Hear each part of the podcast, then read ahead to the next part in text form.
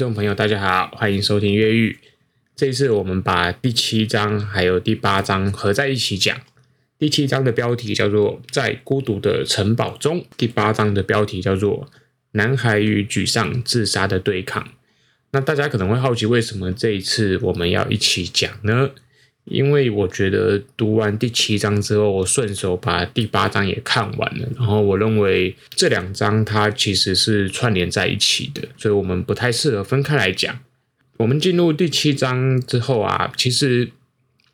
我想听众朋友如果对前面的一到六章是有点印象的话，应该会记得，就是前面作者其实是在用各式各式各样的故事叙述去。表达出他观察到过往这个社会啊建立起来的文化对男孩子的杀伤力，然后以及我们可能要提供怎么样的方帮助哦。那第七、第八章开始啊，就是进入了实际的应用层面了。作者其实是开始告诉我们，如果你把第一章到第六章的东西都读熟了，那第七章之后，我们正式来看待社会中被该隐的封印所影响的这些孩子进入青少年时期之后，他们大概会面临什么样的问题？哦一开始啊，作者就跟我们讲了啊，男孩他们是很容易去逃避一种所谓情感上面的伤害。这个我们前面有谈了很多，比如说普遍那种从父亲来的对孩子高压的要求。那种家庭里面希望你成绩要很好，考试要考几分啊，没有办法忍受你的名次一直往后掉啊，像这种默默的一些社会文化上面的一种对男孩子的高标准看待，或者是父母可能这种希望小孩恨铁不成钢的这种东西啊，它其实会对男孩子的情感啊造成一种隐形的伤害。那这种伤害就像我们前面所谈的很多的。孩子他会闷在心里面，他没有办法讲出来。所以，比如说大家常见的一种，像青少年，他们可能进入国中之后，或是甚至小五、小六之后，你会发现他回到家就嘣一声就把门关起来，他就关在房间里，甚至有的小孩还会锁门。这个举动，他相对是有点，就是我们这本书里面这边开始谈的，就是说，男孩他可能在心里面他是有受到一些伤害的，只是他没有办法去表达出来。那像这个时候呢，观察到这些问题的人，作者在书里面也帮我们提到了，他往往都是一些外人，比如说是老师，那或是父母的朋友这样子的人，他们才会察觉到。孩子内心可能出现问题，当然有的父母够敏锐，他们也是会察觉到的。那普遍来说呢，青春期男孩的冷酷形象啊，真的是常见的事情啊。大家都会对青春期男孩觉得啊，他就是这样子酷啊，我们干嘛要去担心呢？那这本书其实花了很大的篇幅，就是告诉我们不对，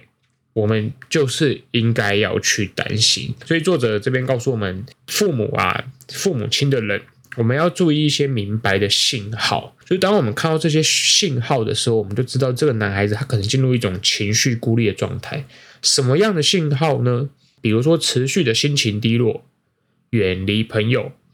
成绩的下滑，这些都是一种讯号。然后如果说我们提早抓到了这个讯号，我们可以去帮助他。所以我觉得大家不妨去注意一下，就是说，如果你的小孩成绩突然间有大幅度的下滑，或者是他身边的朋友一个一个好像看起来越来越少了，或是他持续的心情在低落的时候，那他很可能就是有一些情感上面的伤害，他现在没有办法表达。那这个时候我们介入去协助，就可以达到一个很大的帮助哦。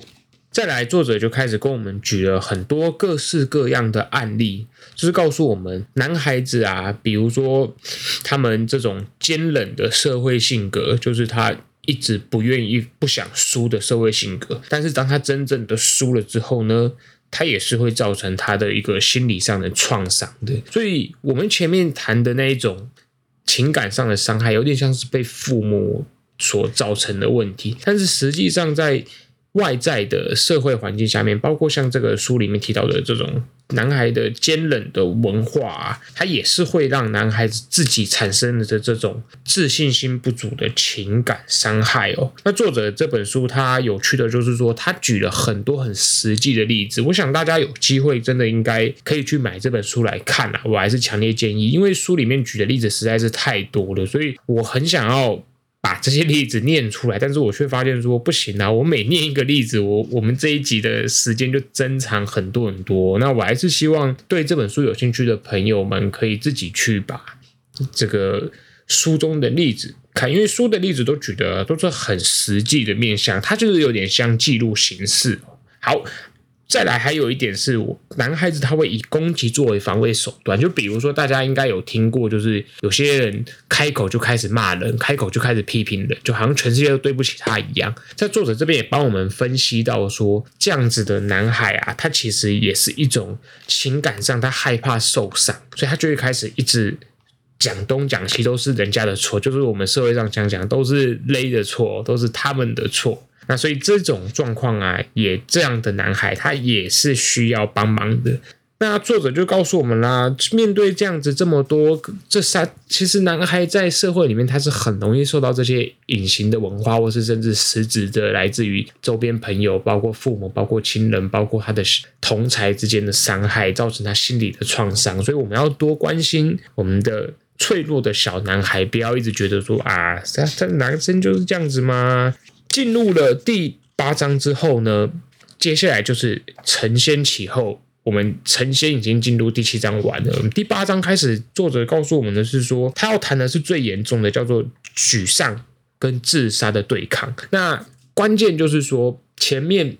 呃，我们谈了这么多的概念理论啊，我们可以看到，男孩他可如果我们都没有人去关心他们。他可能会很长期的在一个沮丧的状态里面。那这种沮丧的状态呢，它是一种恐怖平衡，就是你一直不去动它，它可能就是永远就是这么沮丧，然后甚至就是变成忧郁症。所以作者在这个第八章里面，其实跟我们谈了很多青少年得到忧郁症的例子。当然，他也提到研究结果确实也显示说，那个一年一年过去，忧郁症的复发的，就是呃，不要说复发，应该说忧郁症。染染上忧郁症年龄的青少年，他们的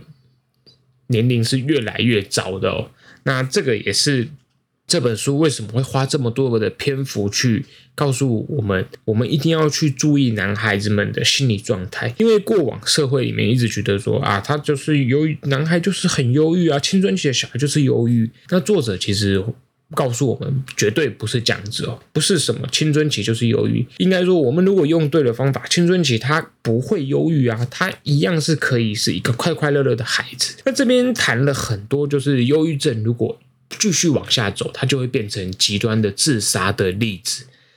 这种自杀的例子呢，坦白讲，我觉得。听起来跟看起来都是蛮恐怖的。如果大家有在读这个第八章的话，应该会发现，哇，这个第八章讲的案例啊，都是一些很黑暗的案例。可是我觉得作者其实换一个角度想，他在告诉我们说，正因为我们看见了这么多黑暗的案例，所以我们其实更需要。去关注我们身边，不只是你的小孩，甚至你认识别人家的小孩。如果你发现他有一些不好的状况，就是像我们前面提到的，成绩突然下滑，然后同才的呃那个朋友越来越少，然后长期的呈现出一种失落，那这都有可能造成他进入忧郁症的一种状态。那如果都没有人去关心他呢？接下来他很可能就会开始出现一种念头，就是那我还不如死了就好。作者这里面其实举了非常多的案例，我想他讲了一个很大重点，说如果我们要去辨识孩子，你到底有没有过这种自杀念头？他说的非常简单，他说你只要真正的问他说，你有想过要自杀吗？结果他们发现说，我其中可能二十几趴的小孩，他说有，我想过。那接下来你只要再问他一句话，那你的自杀的想法是什么？你要怎么自杀？如果小孩他有办法跟你讲出。我要采用什么样的方法？比如说我要卧轨，然后比如说我要跳楼，这种都是一种很具体的东西。那代表说，糟糕了，他脑中的这个自杀念头已经变成一个计划过了。那我们先不论他会不会去执行这个计划好了，大家都知道，计划一定是先想出来，想出来之后才会去做。那一旦你想过了这个计划之后，要不要去做，很难讲。我们真的没有人可以去判断。所以作者容纳了第七、第八章，就是告诉我们，一旦你这样子去探寻这些进入忧郁症状态的男孩子们，你发现他们有自杀倾向的时候，你一定要去介入啊！就是我们不能袖手旁观嘛。然后他看，他也告诉我们，书中举了很多例子，是父母即使是心理治疗师去告诉他们，你的小孩出现了这个问题了，有的父母甚至都不愿意证实，他觉得你只是在危言耸听，他觉得我看不出这些问题啊，我的小孩就是这样子。结果最后往往就会走向一个，我们不敢讲说很悲惨的路，可是就是会走向一个负面的连锁。那如果说，反之，父母有正式重视这个问题的家庭，他们往往可以把小孩拉回来。所以作者在书里面谈了不少的例子，告诉我们，呃，重视的家庭跟不重视的家庭，后来的小孩他们大概看到什么样的成果，那也未必都是不好或好。但是因为每个小孩他会受到非常非常多的因素影响，我觉得这本书，呃，推荐给大家一直看到现在是说，有些人可能说他太以偏概全了，我我也这么认同。我觉得如果你单用呃，该隐的封印去看所有的男孩子，他得到的结果未必是像书中讲的这样，因为你会看到很多小孩，他心里有伤痛，他最后成年还是一个呃，可能他情绪上面并不会这么的暗呃阴暗，或者是说这么的不不开朗，然后他可能还是会有一种转变。但是那正是因为说你在人的成长里面有无数的因子去影响你的个性塑塑造，那如果是。他未来有碰到了很好的人，他依然是有可能去修正掉他前面一大堆的阴影魔障。只是说这些魔障会不会永远离开呢？我们不知道。我们当然都期望他能离开。那我想这是这本书在第七、第八章跟我们主要谈的这个自杀问题。好，那我们这一集就聊到这里啦，大家下一集见啦。书已经进入尾声了，我们在三个章节就会结束掉该隐的封印。希望大家还喜欢这一整个系列，跟有兴趣的人可以买这本书来看看。大家拜拜。